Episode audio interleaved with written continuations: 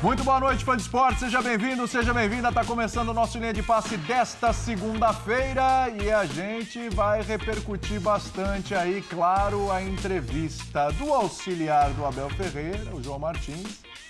Falou aí sobre essa relação do futebol brasileiro, por que lá fora não é tão assistido, por que, que o futebol brasileiro é tratado de uma forma tal da forma como ele é tratado aqui. Olha, tem muito para a gente discutir, para a gente conversar no programa de hoje, mas uma forma mais ampla, viu? Eu te convido para esse debate aqui, porque é de uma forma muito mais ampla do que simplesmente o que ele falou na coletiva.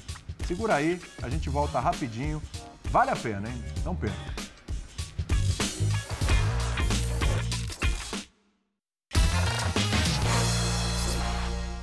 Pela saúde mental do, da Comissão Técnica, ainda bem que eu sou hoje eu aqui nós entendemos que é mau para o sistema Palmeiras ganhar dois anos seguidos.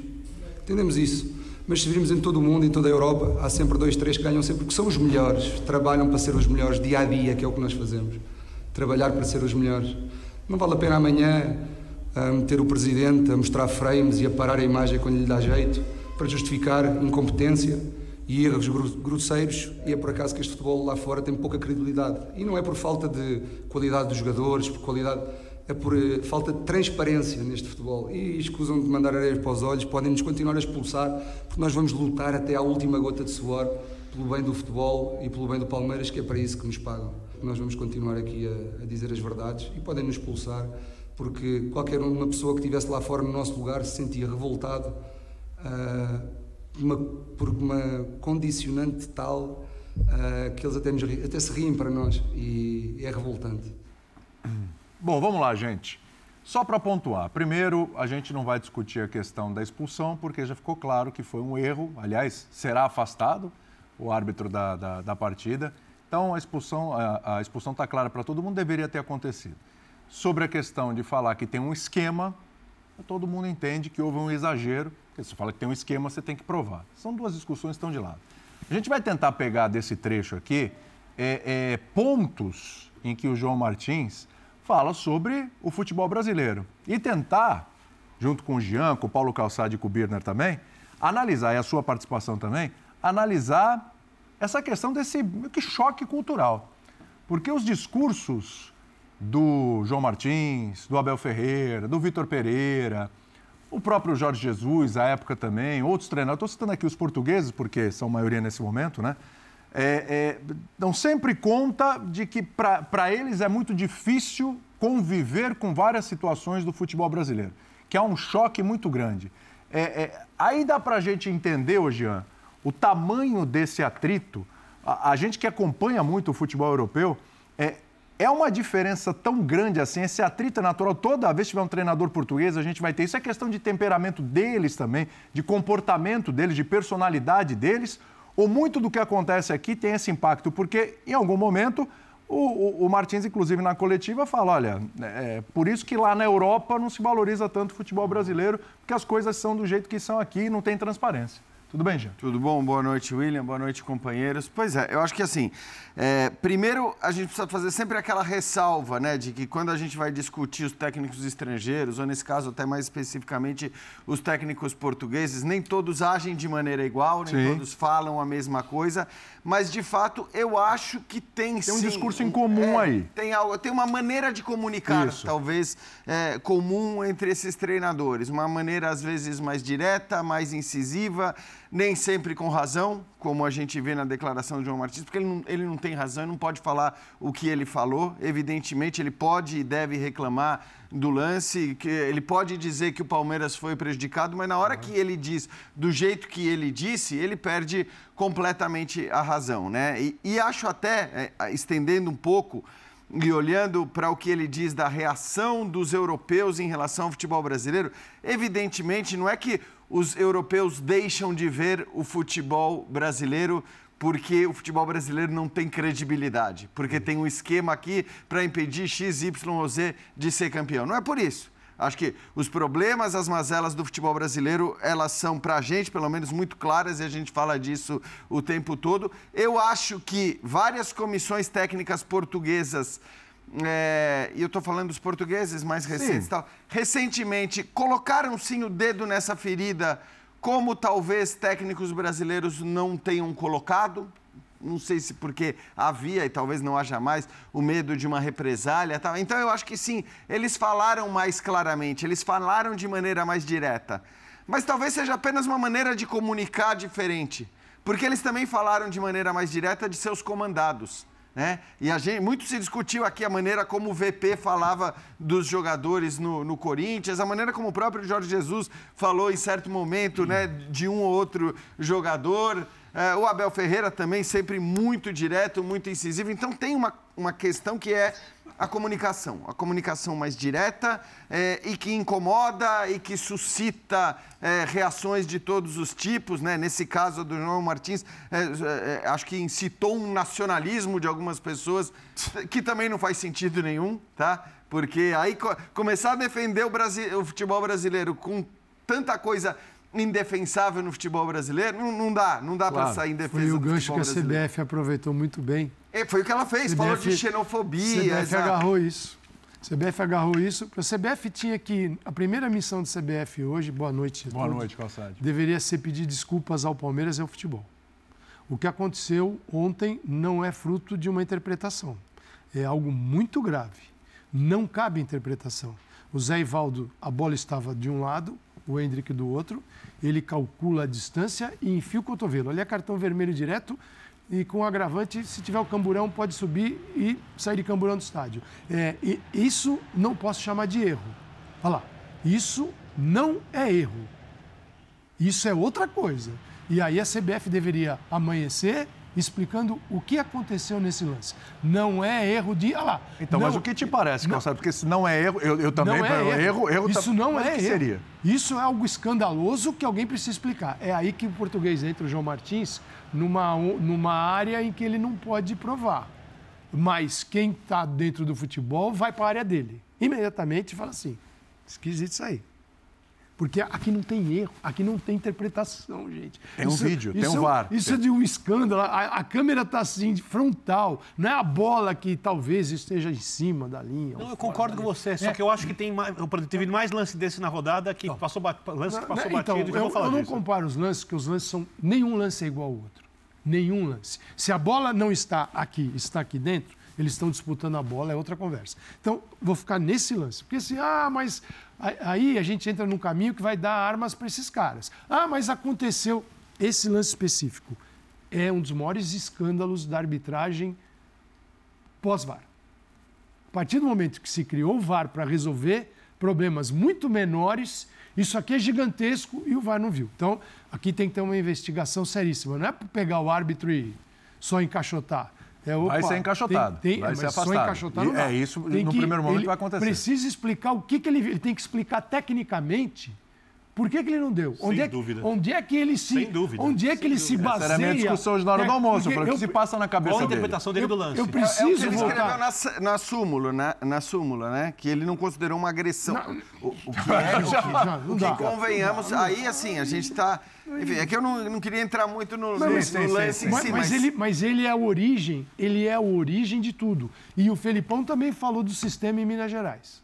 Teve, e por que não teve, teve nota, nota da CBF? Então, teve por que não teve nota? Esse é o teve ponto. Nota. Então é o seguinte, se voltar contra os portugueses, aí assim, é de uma sacanagem que interessa o sistema. E por que o treinador brasileiro geralmente não fala?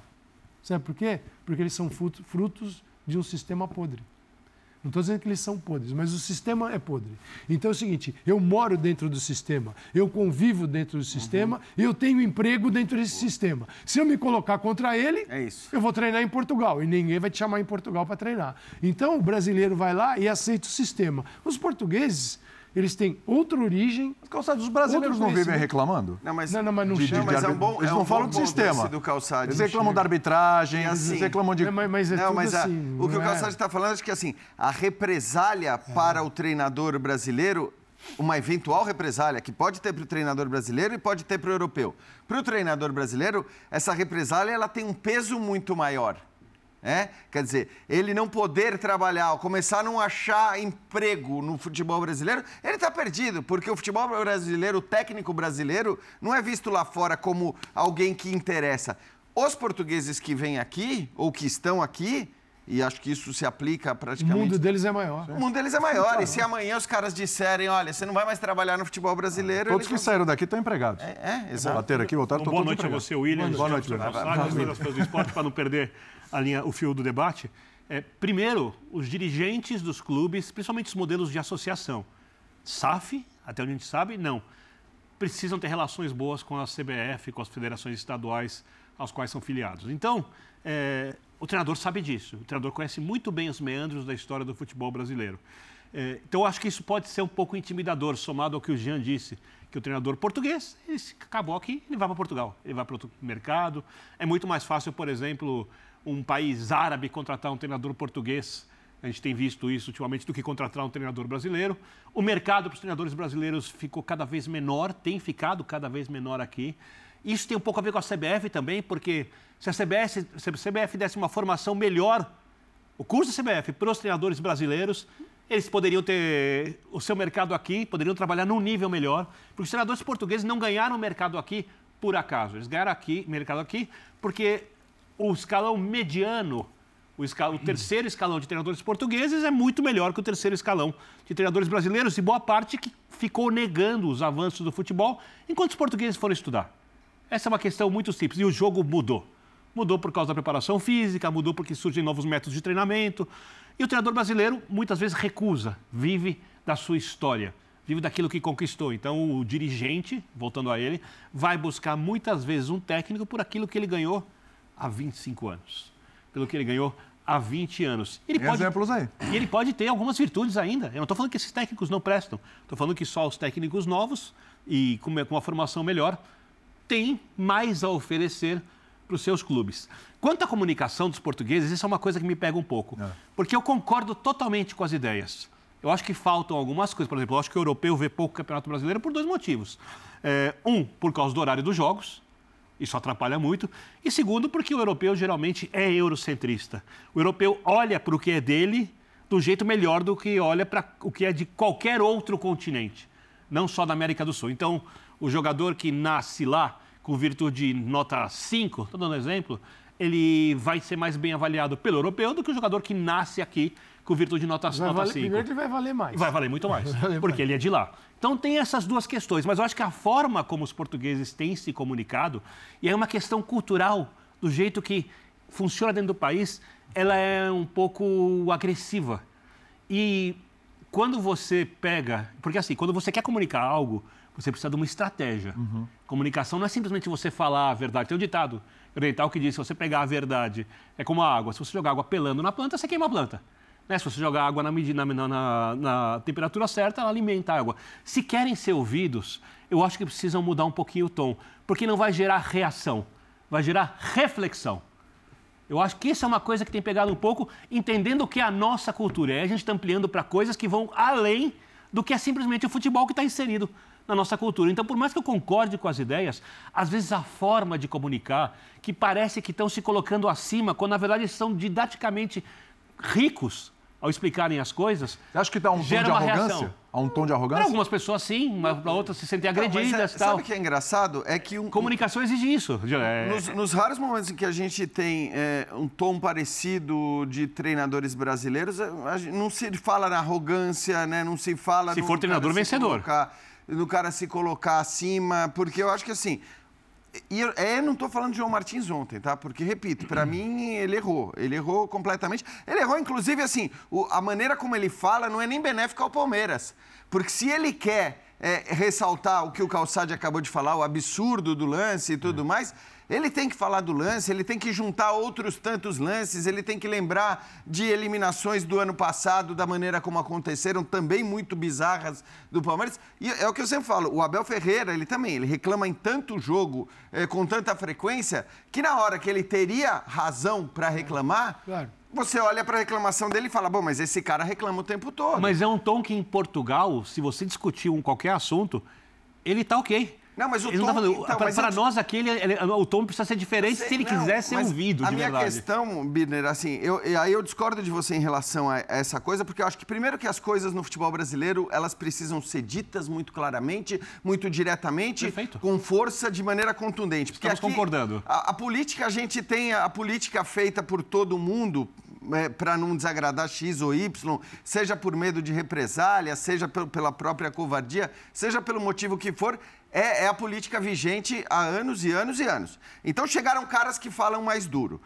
A questão é, eles precisam falar mais duro e falar da maneira como falam, e acho que o Abel Ferreira óbvio que ele é um cara que hoje desperta muita antipatia em muita gente, mas ele foi importantíssimo ao falar de calendário quando o time dele ganhava, ao falar de gramados quando o time dele ganhava, até porque o time dele ganha bastante e ele continua falando dessas coisas. Então Então, fica com um E chororô, defendemos né? ele numa É premiação da CBF no Desculpa, primeiro o ano dele aqui, quando ele foi criticado por isso. Exato, quer dizer, não é só na hora que perde, até porque de fato ele perde pouco. Então, assim, a gente precisa olhar para as figuras que, que falam de maneira contundente e não apenas de fatos relacionados a um jogo num determinado momento. Então, a gente tinha até a pergunta sobre o legado lá. Eu acho que o, o legado ele fica assim. O legado ele fica. Mas você acha que fica mesmo, já até passando para todo mundo? Ficam lá, porque assim, claro, claro que a, a, a visão deles existe, é importante, eles falam, também é importante, mas assim, uma coisa é você falar para alguém que vai absorver ou você falar para alguém que vai entrar aqui e sair por aqui. Porque assim, eles falam de calendário. Alguém está vendo alguma mobilização por uma melhoria no calendário? Houve- Eles hou- falam de houve arbitragem. Alguém está vendo melhoria? Ao contrário, né? Não, então, a a- a arbitragem Eles falam não. de gramados. Alguém está vendo alguma coisa ser feita com relação a Não, gramados? isso não muda. é o E- e- Esse, esse é o problema. porque eu acho que a intenção é ótima e Mas eu que tem o conhecimento é rico. É, mas é que assim, Mas- sabe o que aconteceu? que Por é legal. anos e anos e anos, só as mesas redondas que falavam disso. Sim. Quer dizer, personagens do futebol falavam muito pouco a respeito disso. E eu acho que à medida até que os próprios estrangeiros chegam falando mais livremente pelos motivos que o Calçade colocou, né? Talvez pelo fato de que eles também estão nem aí se, se amanhã não puderem trabalhar no Brasil, eles, eles vão falar mesmo. Isso, de alguma maneira, acaba é, é, passando a mensagem para o próprio treinador brasileiro de que, ah, sim, dá para falar, pode falar. Não é porque você falou que você não vai ser campeão. Até porque a gente está falando agora, mas enfim, o Abel Ferreira não é que ele está deixando de ser campeão, apesar de falar tudo que Claro. tem falado o tempo todo. Então, talvez isso também é, transforme a nossa rotina numa rotina de queixas mais constantes, não apenas de jornalistas. É, eu acho que, porque durante muito tempo foi isso, né? Eram críticas da crítica. Mas o personagem mais importante do futebol, que não somos nós, é, não falavam. Os jogadores não falavam, os técnicos não falavam. É, acho que os jogadores ainda falam e se manifestam muito pouco, mas talvez essa cultura de passar a falar mais seja uma das coisas que Jean. fique. Entre outros tantos legados que a gente Quando, poderia quando eu citar. falo sobre essa questão da forma, porque para mim isso é essencial se você quer ser ouvido. Quando você fala de forma X, você é menos ouvido, a mesma, mesma ideia de forma Y, pode ser com a mesma contundência, você pode ser mais ouvido. Eu acho que quando o personagem, a fala de tal personagem, por ser o personagem, fica acima das ideias, eu acho que isso acontece muitas vezes, um pouco também por causa da nossa cultura. Às vezes a- o, o, o Abel falou, o Abel falou, às vezes, é mais importante daquilo que o Abel falou. Como aconteceu com o Luiz Castro algumas vezes. Eu lembro ele falando, não, o brasileiro quer construir a casa pelo teto. Não se, ele- ele vociferando, na, na penúltima entrevista dele. Ele não se constrói a casa pelo teto, se constrói a casa por não sei o quê. A forma acaba transformando o quem fala no personagem. E quando você coloca o personagem acima daquilo, do conteúdo dele, sendo que esses personagens têm muita vivência, know-how, para que eles sejam ouvidos, porque eles são mestres para o nosso padrão no assunto, eles atingem menos gente. Então, mas o... Be- só- É, eu sei, é muito complicado, O, o que eu quero dizer é assim, o futebol brasileiro ele não é reflexivo. O futebol brasileiro, eu acho que... Mas tem ele precisa ser se quiser mudar. Ele precisa não é. ser, mas a gente tem um cara aqui que há, há anos e anos participa de todos os simpósios, Grande, congressos Calçado, e tal, e discute o futebol de uma maneira muito séria, de uma maneira inteligente. E, infelizmente, para que certas coisas tomem corpo, Infelizmente, eu digo infelizmente, eu falo muito da ditadura da contundência no jornalismo esportivo, mas acho que isso se aplica à gestão do futebol de maneira geral ou às críticas também. Quer dizer, para que as críticas tomem corpo, para que essas críticas sejam ouvidas, elas têm que ser feitas de uma maneira mais contundente, mais dura, mais menos diplomática. Eu acho que eu entendo o que você está dizendo. Você está dizendo, ah, se você for mais diplomático, você tem mais chance do outro te ouvir e fazer alguma coisa para mudar. Só que esse caminho, diplomacia é uma há quanto arte. tempo a gente tem esse... Há Nunca quanto teve. tempo a gente tem esse caminho da, da diplomacia e só para no no professor? Calçade, quero ouvi-lo, não confunda legado com solução. Só por a gente estar discutindo aqui, por ter Exato. mais discussão, Isso é bom. já é um legado. Desculpa, Não, professor. a gente não, nós não estamos preocupados com isso. A CBF não tem um fair play financeiro, sempre digo aqui, está na gaveta do presidente, de vários presidentes. Teve uma versão, essa versão não pode. Aí o César Grafetti fez a versão light. Eles não conseguem implantar a versão light. Então fica essa, os clubes num- numa situação fali- falimentar, estão to- quase todos falidos. Aí vem o a SAF para salvar os falidos, né? Mas se não viesse a SAF também, alguém ia salvar. Com o dinheiro sempre, a gente sabe de onde sai o dinheiro, né? O dinheiro sai do bolso de todo mundo. Aqui, ali, faz mil, faz Time mil. Mania, faz, refis. É, faz mil, faz refis para os caras, não sei o quê, eles não pagam. Então, é assim que É, funciona. não, refis do né? refis. É, e você vai ver as dívidas, são dívidas trabalhistas, fundo de garantia, é uma série de coisas assim que não tem o que discutir, porque é um acordo do empregador com o funcionário dele que por acaso é um jogador de futebol. Mas por que, que o futebol brasileiro não tem importância fora? Por vários motivos. Jean citou alguns, você também, mas um jogo domingo às quatro da tarde dá para assistir. Dá. Só que você Devia ser imagina, até uma atração. em ja- é, janeiro, fevereiro, março, abril, Nove da maio, noite, oito da noite, no É. horário europeu. Assim, os primeiros meses do ano é quando o futebol europeu está pegando fogo, está começando a definir tudo. Campeonatos, Liga dos Campeões, Liga Europa, Conference, Copas, as Copas Nacionais. Aí você quer olhar para o futebol brasileiro. No momento que eles estão definindo, tem 27 campeonatos. Aí os caras falam, não, vamos olhar esses 27 aí. Não, não vão olhar nunca os 27 campeonatos. E quando, Falando dos estaduais. é, e quando eles olham para o futebol brasileiro, eles olham assim... é, é, esse Aliás, vale a pena calendário- lembrar que, tipo, fora a campanha do Botafogo no estadual, olha a campanha do Botafogo no brasileiro, e você vê como o estadual define a É importante. temporada. E o Vasco estava bem. É isso. né? Parecia que o Vasco tinha até dado um passo além É, de- em relação ao Botafogo. Mas eles, a, gente, a nossa vida aqui é feita de acompanhar futebol internacional. Nós temos programa, temos jogos, a gente vive.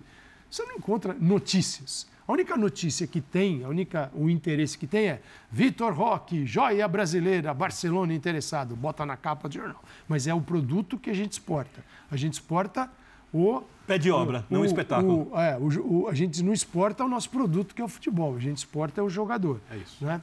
Como dizer, o país todo, no país a industrialização foi para o espaço, a gente está exportando commodity. O jogador virou, não virou commodity porque tem uns que são muito caros, né?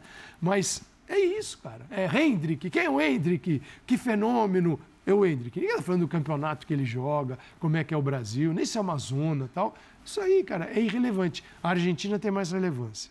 Tá? Sim. Argentina, quando a gente fala Argentina, é Boca River, né? Boca River. Boca River. Mas a Argentina Os existe. treinadores argentinos É. têm mais prosperidade A lá fora. Argentina, que tem um campeonato com quase 200 mil clubes, é, ainda tem relevância lá. Pior que o nosso, inclusive. Pior que o nosso. Pior de se assistir, não é Pior bom que campeonato, mas pior que o Você nosso. conseguiu exportar duas marcas, River e Boca. A gente aqui não consegue nada. É, agora, eu acho bem assim, bem esperto aproveitar o João Martins para esconder os problemas. Porque ele falou, falou, o Abel fala, e tem um lado do Palmeiras que, a menos que internamente exista alguma coisa, o Palmeiras me parece que é aquele pai que vai para a escola, o filho foi lá, socou todo mundo, e o pai vai lá reclamar de quem foi socado. Né? Isso aí é cheio de escola, de quem tem filho sabe como é que é. Né? O, o terrorzinho é sempre o, o- o docinho do papai.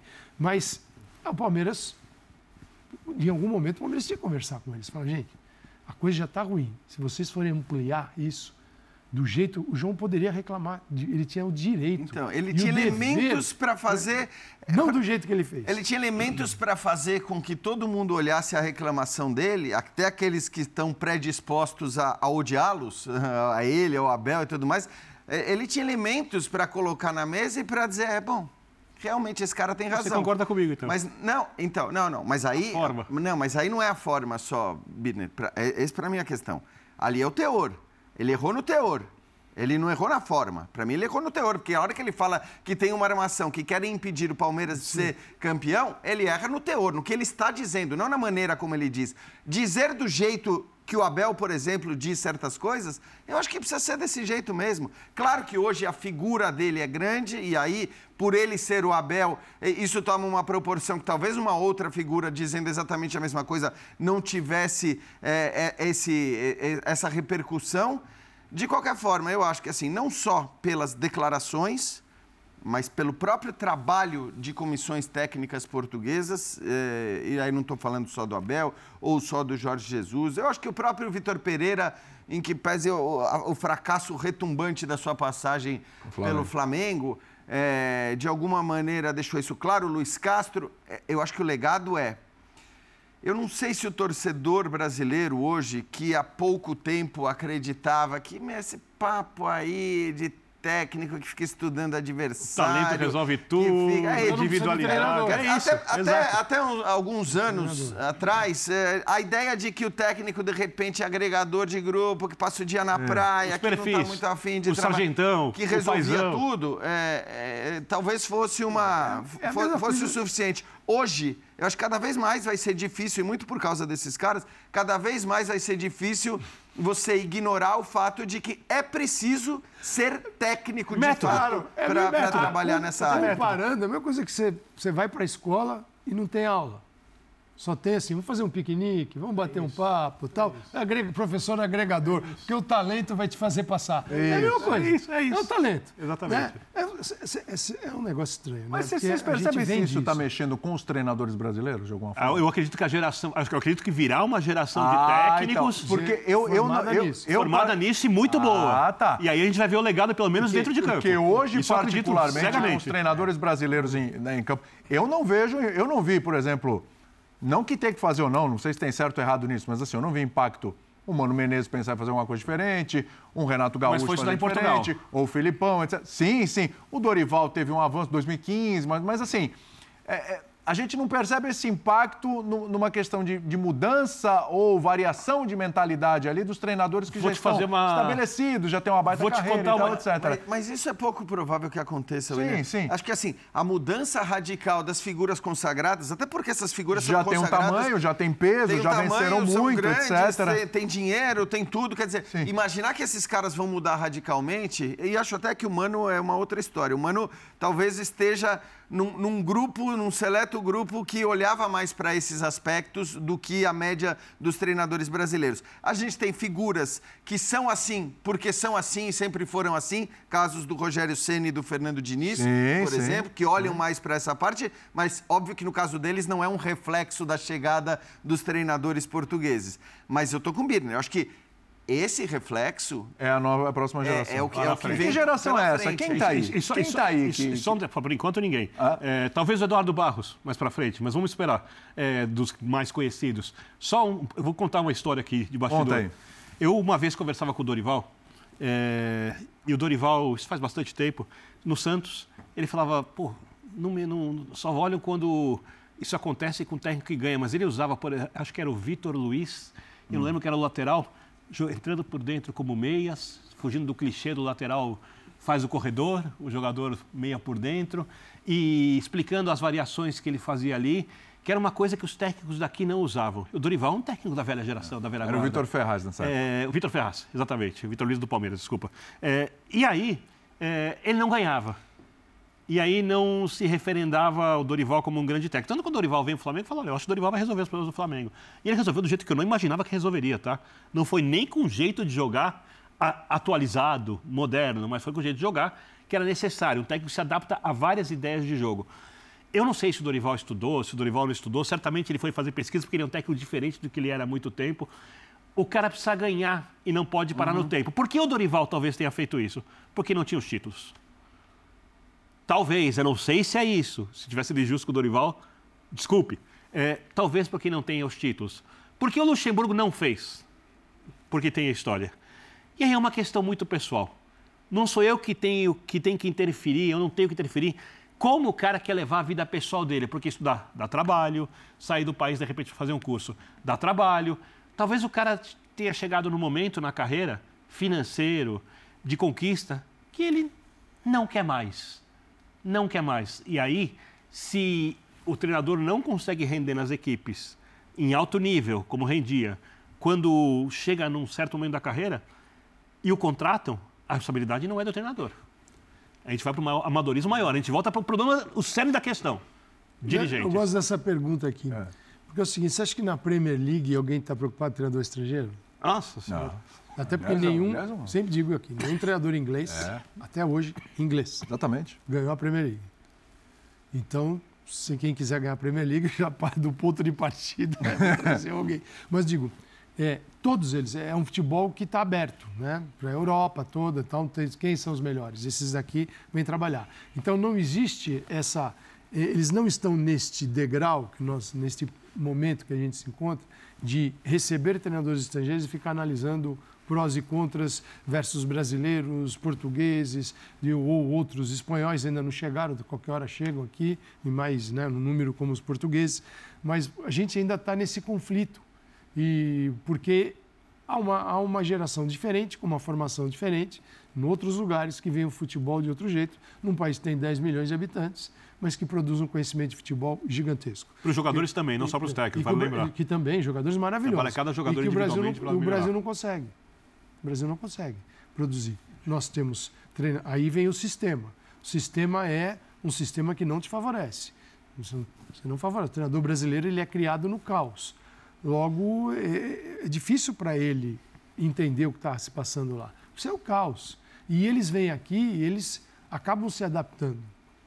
Calma, porque, seguinte, eles não adianta falar assim, o ideal é treinar de segunda a sábado, jogar no domingo. Ah, eu não estou ganhando porque não tenho isso. Não, eles continuam se virando. O Caixinha, Pedro Caixinha, teve com a gente no Sport Center na quinta-feira. Aí eu perguntei para ele, eu levantei a bola para ele para ver o que acontecia do sistema nosso. Uhum. Como é que é a adaptação de um treinador que vem de outro lugar para algo tão caótico. E ele psh, saiu pela.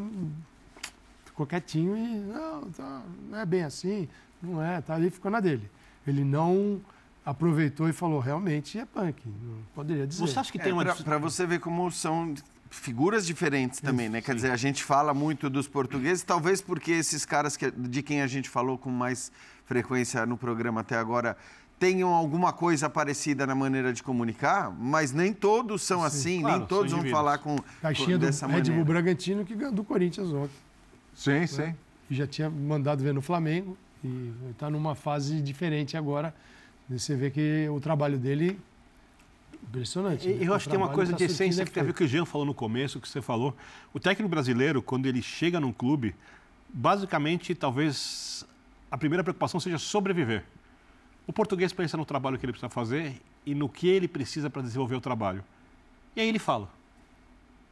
Você imagina o técnico brasileiro começando a carreira reclamando do gramado, reclamando da arbitragem, reclamando calendário. do calendário. É verdade. Mas o Barbieri, é mas o Barbieri até Eles certo ponto, no, no Vasco, ele fez, é que pode ser exceção à regra.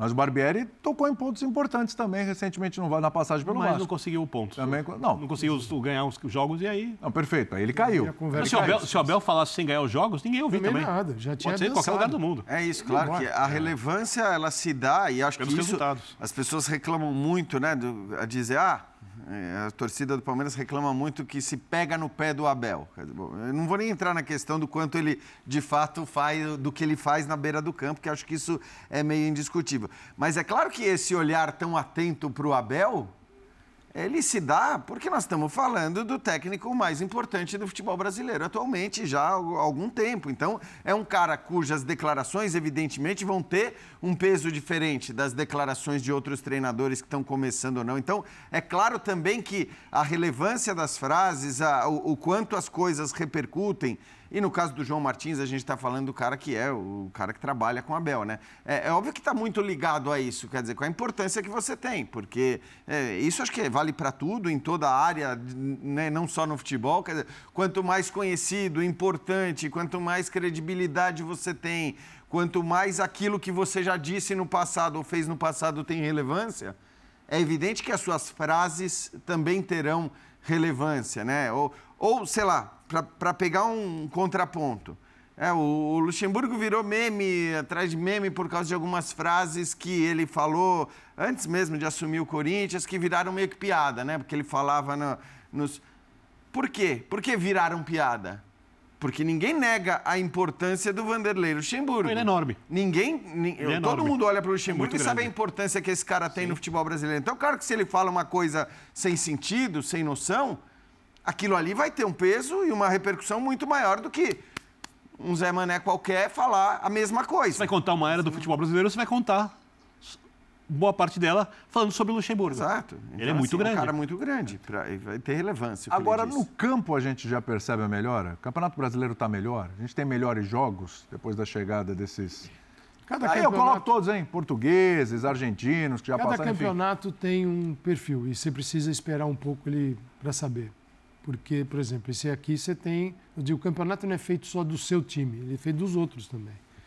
É, às vezes os outros, aqueles que você esperaria espera muito, não estão bem, vão subir depois. Outros surpreendem, caso do Botafogo. E no Brasil isso, é, esse ambiente que a gente tem aqui é muito favorável a essas surpresas. Então você tem que esperar. Você tem que esperar para ver. Esse campeonato tem um perfil de um equilíbrio, pelo menos por enquanto, indo pro, caminhando para o primeiro final do primeiro turno, de muito equilíbrio ali na ponta. Muito equilíbrio. Botafogo já um pouco mais à frente, mas também não vai ser fácil segurar a vantagem, mas é melhor ter a vantagem. Claro. né? né? Sempre é melhor ter a vantagem. É, outros não rendendo tanto, tal. É, então, assim, o perfil do campeonato te diz muito. Não é algo que você tenha condição de mapear e saber como- o que vai acontecer. Senão, o futebol ficaria muito chato. Mas, professor, né? Você fala, esse acho aqui que- vai ganhar, isso aqui Eu acho que o nível dos jogos, se a gente for pegar alguns anos tem atrás, jogos. Melhorou. melhorou muito. Melhorou Melhorou muito, muito, então. Muito, jogo mais rápido. Quer ver? Já em relação ao ano passado. Quer ver algo que acabou no futebol brasileiro? Sim, melhorou muito. Quais os times que você vai para o jogo e tem aquele festival de chutões na Série A? Exato. Bum, bum, bum. Teve uma época que era. bum, bum, a bola Ou jogar para ganhar de 1 a 0 não. É, Vou me isso- defender e Mas trabalhar a hoje, bola aérea ou eu só contra-ataque. faço uma ressalva porque, assim, aí eu acho e, que a gente também não pode...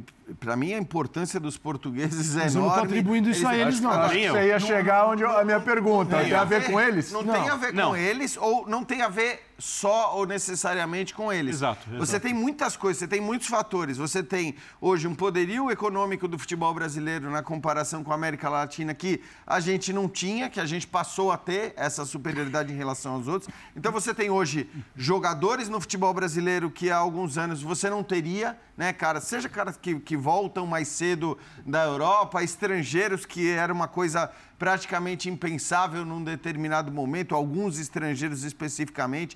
Pensar num Luiz Soares jogando no futebol brasileiro, por Pro exemplo. Valência? É, o próprio Ener Valência, enfim. É, então, acho que assim, você tem muitos aspectos. Você tem estádios muito bons hoje que você não tinha, e aí, claro que vale o, o que aconteceu para que a gente tivesse esses estádios, é uma outra discussão. Mas o fato é que você tem hoje condições melhores em algumas praças do futebol brasileiro. Então, eu acho que você tem muitos elementos para atribuir. Algumas melhoras da CBF, também para não ser completamente injusto. Também acho. É, eu acho que al- algumas coisas especificamente elas foram bem trabalhadas. Para mim, a própria manutenção do campeonato por pontos corridos, que muita gente é, discute, eu E acho algumas que... tentativas de melhora de arbitragem, de por al- incrível que pareça também. É, a arbitragem. Mas por mais que sejam ineficazes, A arbitragem. as ah, não, tentativas tentativa. existem, tentativas existem. Tentativa, mas não houve melhora. Você não conseguiram. Mas não houve Você- melhora. Concordo. Não Mas conseguiram. pelo menos tentam, né? Não, tudo bem. A- acho que a data FIFA tenta, mas aqui a arbitragem não dá pra gente pôr no pacote de melhorias. Eu acho que você tem várias melhorias e aí não tá ligado só aos técnicos portugueses. Mas você tem, e hoje a gente tem sim, acho que por conta de tudo isso, jogos bem legais no futebol brasileiro. O Campeonato Brasileiro é um campeonato Apesar muito legal. Ainda não é tratado como deveria, é, tem muita coisa para melhorar. é, mas, evidentemente, eu, eu, eu acho o Campeonato Brasileiro um baita campeonato. Eu não, não- eu não posso Também gosto. dizer e não concordo que assim, o futebol brasileiro melhorou porque os portugueses estão aqui. Não é, verdade. É, porque tem outros treinadores aqui que podem não dominar todas as ferramentas para implantar nos seus times uma outra forma de jogar. Mas existe o interesse e a percepção, e aí a percepção pode ser olhando para os times dos portugueses ou para o futebol que se joga no mundo todo. A gente transmite futebol aqui de vários países.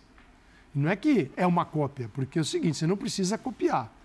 Mas quando você tem algo que é ruim e não colabora para estruturar o futebol e melhorá-lo, você não precisa continuar fazendo isso. Como aquele jogo de jogo aleatório, aliás, isso, o jogo aleatório, aleatório, está presente em vários times, isso ainda. Aleatório é, vai lá e. Sim, é, sim, sim. Aqueles treinadores, tempo, pouco tempo, agora eles não falam mais, mas muitos pensam. É, eu organizo meu time no meio de campo para trás.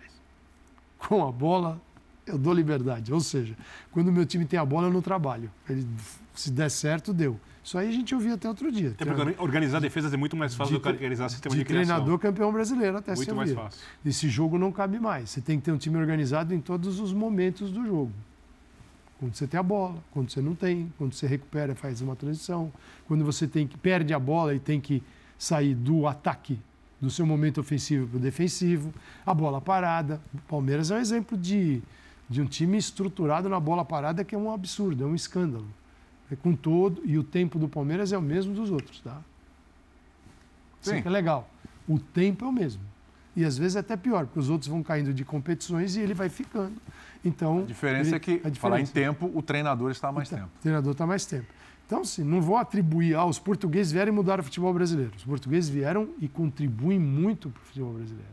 Até para despertar em quem aqui está um interesse que não existia, ou não existe ainda, que é que existe algo que é preciso ser. O conhecimento é contínuo, qualquer área. Não existe área em que você fecha a porta. Fala assim, eu já conheço tudo. Né? Já conheço tudo. Isso chama-se estagnação. É estagnação, é, é a, é a educação continuada. Você, então, o tempo todo você está aprendendo. Vale para cá, para a gente aqui, vale para eles lá também. E a gente tem caras ainda que estão focados no sucesso que eles tiveram duas, três décadas atrás. Ah, eu fazia isso, hoje, tá- hoje eu sou o precursor de tudo, o precursor, eu Só que o inventei, eu que inventei. Então, gente, ninguém, né? E Só falta dizer que desembarcou em Santos com Charles Miller, que o resto já foi dito. Fala, Bíblia, você vai falar. Não, é porque eu estava pensando muito sobre as nossas carreiras também. Alguém aqui se comunica exatamente como fazia há duas décadas? Não, O jogo que você comenta hoje é igual ao jogo que você comentava. então. não. Não, Seu e- comentário mudou. Não, o tom, Claro. a maneira que eu falo para poder ser ouvido, a maneira como eu vejo as coisas, porque a gente muda e a nossa interpretação das situações muda junto. Né? E eu acho que o futebol brasileiro, por incrível que pareça, lentamente eh, tem melhorado. E o que mais melhorou foi exatamente o jogo. Ainda por mais que não seja um jogo muitas vezes de nível tão alto assim, eu fico me lembrando, por exemplo, das melhores equipes brasileiras na década passada muitos técnicos, o que eles faziam? Eles tinham um time mais talentoso do campeonato, então eles sabiam que se eles garantissem na marcação o resultado de não tomar gol, uma hora o time ia resolver o jogo. E ganhava os jogos, 1x0, 2x0, tomava poucos gols. É lógico que quando chegava no mata-mata podia faltar alternativa para reverter situações difíceis. Mas era maneira. Hoje, se o técnico tem um um- jogadores superiores do ponto de vista da qualidade ao adversário, ele produz muito mais. E a gente vê isso também em times tecnicamente inferiores. Eu vou dar um exemplo aqui. Quem assistiu São Paulo e Fluminense no final de semana, o sistema de marcação montado pelo Dorival contra o Fluminense foi de se aplaudir em pé. Para arranjar uma alternativa contra o time que tem boa saída de bola, contra o time que tecnicamente produz muito se tiver bola no campo de frente. Ele achou a única alternativa possível para minimizar alguns dos seus desfalques enormes e fazer um jogo de, de imposição muito grande dentro de casa. O Abel fez isso no início do- da passagem pelo Palmeiras. Contra o Atlético Mineiro, armou um sistema de marcação muito pesado. Tudo bem, Hulk perdeu um pênalti, isso é do jogo.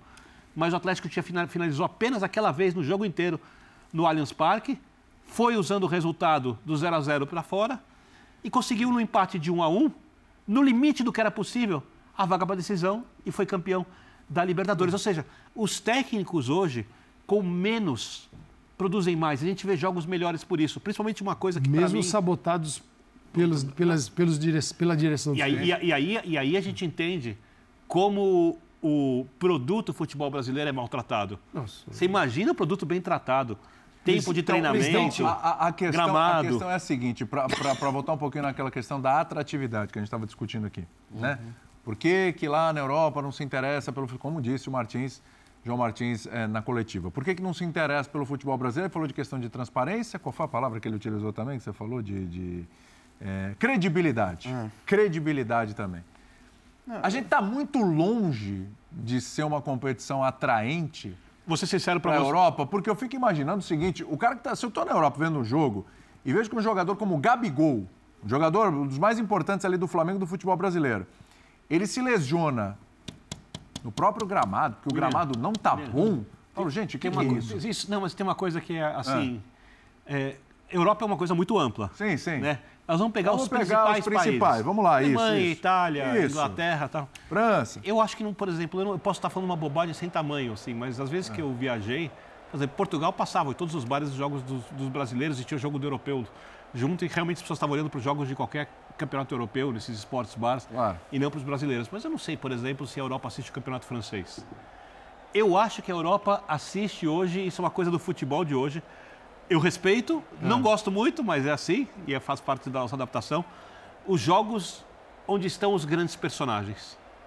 Enquanto os personagens de nível muito alto não estiverem aqui, eh, e eles só vão estar quando a reforma econômica, de gestão, etc. Quando o Brasil perder jogadores só para os principais times da Premier League, perder para o Barcelona, se o Barcelona estiver bem financeiramente, para o Real Madrid, para o Bayern, e não perder mais jogador para Portugal, para a Grécia, para a Turquia, para a Rússia e assim por diante, para a Arábia, mesmo pagando muito, não perder mais jogadores para essas equipes, quando esses jogadores estiverem aqui, pelo menos até os seus 23, 24, 25 anos de idade, porque os europeus vão achar que o desenvolvimento do jogador é o melhor conhecer- possível aqui. Então, mas eles não vão conhecer esses jogadores. Aí eu acho que vão olhar. Então, mas Aí eu acho que vão olhar. É aí que tá. Eu acho que assim. Eu Mas acho eu não acho que vai acontecer. Que o futebol brasileiro, o campeonato muito. brasileiro, ele tem uma capacidade de ser muito melhor do que ele é. Uhum. Então, é óbvio que quando se faz críticas ao campeonato brasileiro, ao futebol brasileiro, mas principalmente ao campeonato, como que como produto poderia ser algo muito mais interessante, até pela qualidade técnica que ele tem.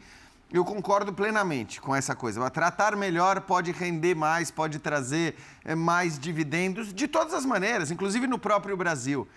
Esse olhar, acreditando que o europeu uma hora vai ser louco para assistir o Campeonato Brasileiro, não vai.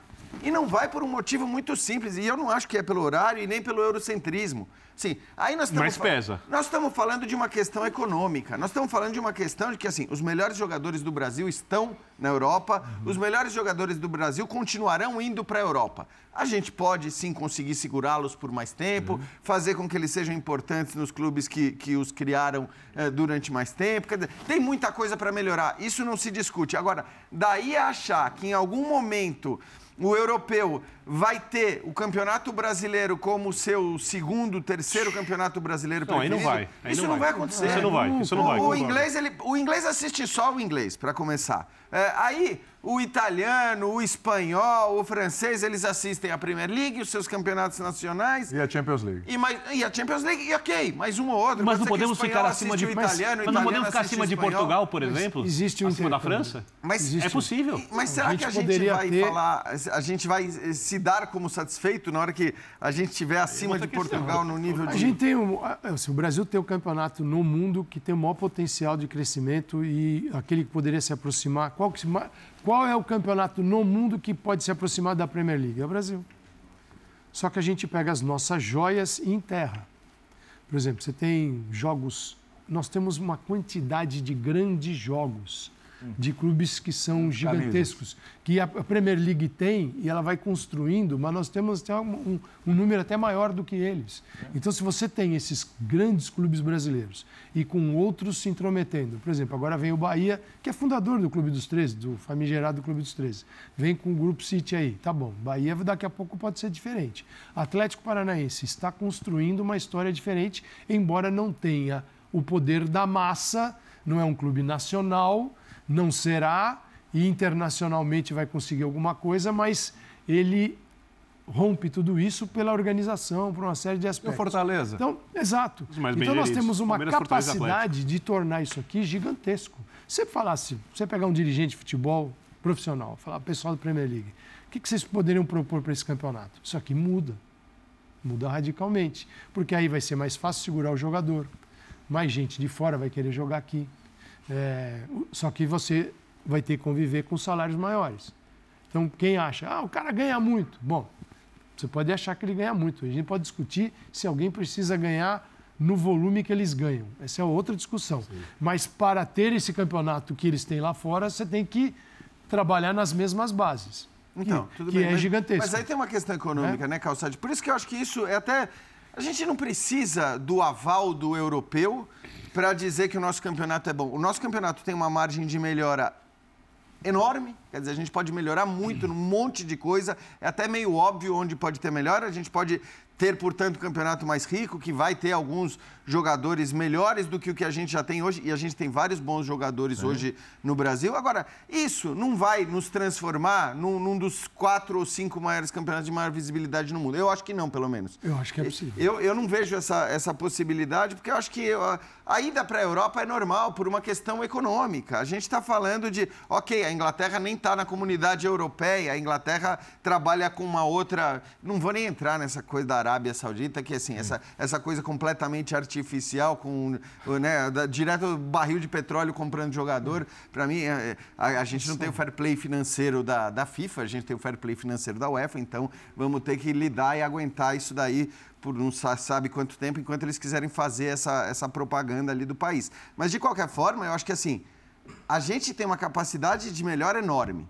Sim. Se a gente tem essa capacidade de melhora enorme, nem que seja para ganhar mais dinheiro aqui dentro, né? Tendo todos os estádios absolutamente lotados, e isso também é outra coisa que melhorou muito. Muito. Trazendo melhores jogadores, mantendo por mais tempo os melhores jogadores, por que não fazer? Independentemente do quanto o europeu vai ou não vai nos assistir. Tirar o máximo possível do que tem. Não é o interesse do europeu que vai fazer o campeonato melhorar ou não. É, a Isso. nossa, é a nossa gestão. O presidente do Internacional, Alessandro Bar- Barcelos, deu uma entrevista para a CNN recentemente. Falou que quando chegou no Inter, ele tinha uma folha de pagamento de 10 milhões de reais de jogadores fora do Inter. Sim. Então você está pagando 10 milhões, não- os 10 milhões não estão aqui dentro. Cara, é uma Os loucura. 10 milhões, e assim, é um monte. Então é o seguinte, cara, enquanto a nossa gestão for uma gestão neste nível, nós não vamos competir com ninguém. Não vamos conseguir competir com ninguém. Sim. Nós vamos só ficar cada vez. Porque quando o dinheiro da- das televisões aumentou, mas assim, muito aqui no Brasil, você falava assim: uau, agora eles vão dar uma equilibrada na receita e dívida, né? Não. Os salários aumentaram também, as tradicional. dívidas também. Comissões Ou dos seja, empresários. Quanto mais dinheiro, maior a dívida. Então, assim, é um negócio aí que vem o fair play. É. A CBF segura, tranca, para ficar legal com os clubes. Quem manda no futebol brasileiro são as 27 federações, que têm Sim. o poder. Então, assim, aqui o negócio é todo torto. Tortinho. eu Sabe, sabe- sabe quando o William faz A, é o, o não sei o quê, que ele quer chamar o intervalo. E eu preciso dar um recado aqui importantíssimo, porque tem um fã de esportes acompanhando a gente. Tá. Olha só quem é o fã de esportes que opinou sobre o nosso debate aqui, ó. Vamos lá. Joaquim Barbosa, ele Rapaz. mesmo. É, foi presidente do Supremo Tribunal Federal. João Martins trabalha no Brasil porque aqui ele ofere renda infinitamente superior à que auferiria no seu país. Ponto. O ótimo Abel Ferreira, idem. É um ponto para a gente pensar também. Isso é verdade. o Abel tem um dos maiores salários É, do é mundo. um baita salário. sim. Do mundo. É bem, bem Discuti- Discuti isso com o Dibas, nosso editor-chefe, antes, ele não, não concordou muito. É, Não, agora, ele veio. Você fecha. Ele veio porque ele veio num contexto em, em que esse salário, inclusive, que ele passou a ter, era um salário inimaginável para ele, no contexto que ele estava. Então é claro que se o Abel Ferreira atingir outros patamares, por isso que eu digo que assim, a gente tem um limite e continuará sempre tendo um limite. Claro que em alguns casos, um específico ou outro, o próprio Abel recebeu propostas depois do futebol árabe. Mas, mas ele criou O que esse, Eu quero dizer assim, ele criou tudo isso para ele, porque ele chegou aqui com isso, ele era o técnico do PAOK. Ele era o técnico do PAOK. Assim como é bom lembrar essa parte financeira, o que fez o Luiz Castro, entre outras coisas, deixar o futebol brasileiro. Né? A proposta foi mirabolante. Tem da Arábia. Saudita que o ilustra a ditadura agora contratando jogadores. né? Vamos para o intervalinho e a gente volta já já para finalizar o nosso linha de passe.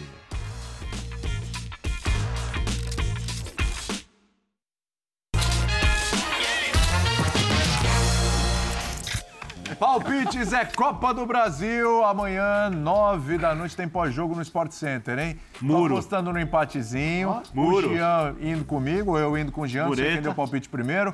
Calçade também no empate. Mureta. E Vitor Birner, não foi ele que deu o placar, foi o amigo dele, o Carreira. concordei. 3x1 para o Grêmio diante Birner do não- homenagem ao Bahia. Jean, eu fiquei com 2x3 ou O A3, o, Birner, Carreira definiu. o Birner terceiriza o palpite Terceiriza o e ainda corneta É dos outros. Roda a vinheta aí.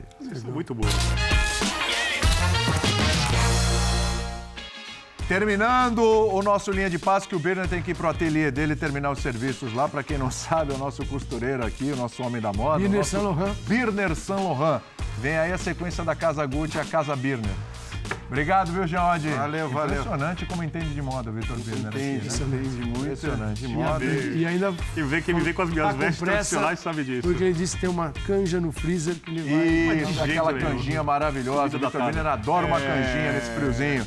Manda o recado. Saúde e paz a todos. Sempre. Professor E canja pra todo mundo. paz. Canja de galinha pra todo mundo.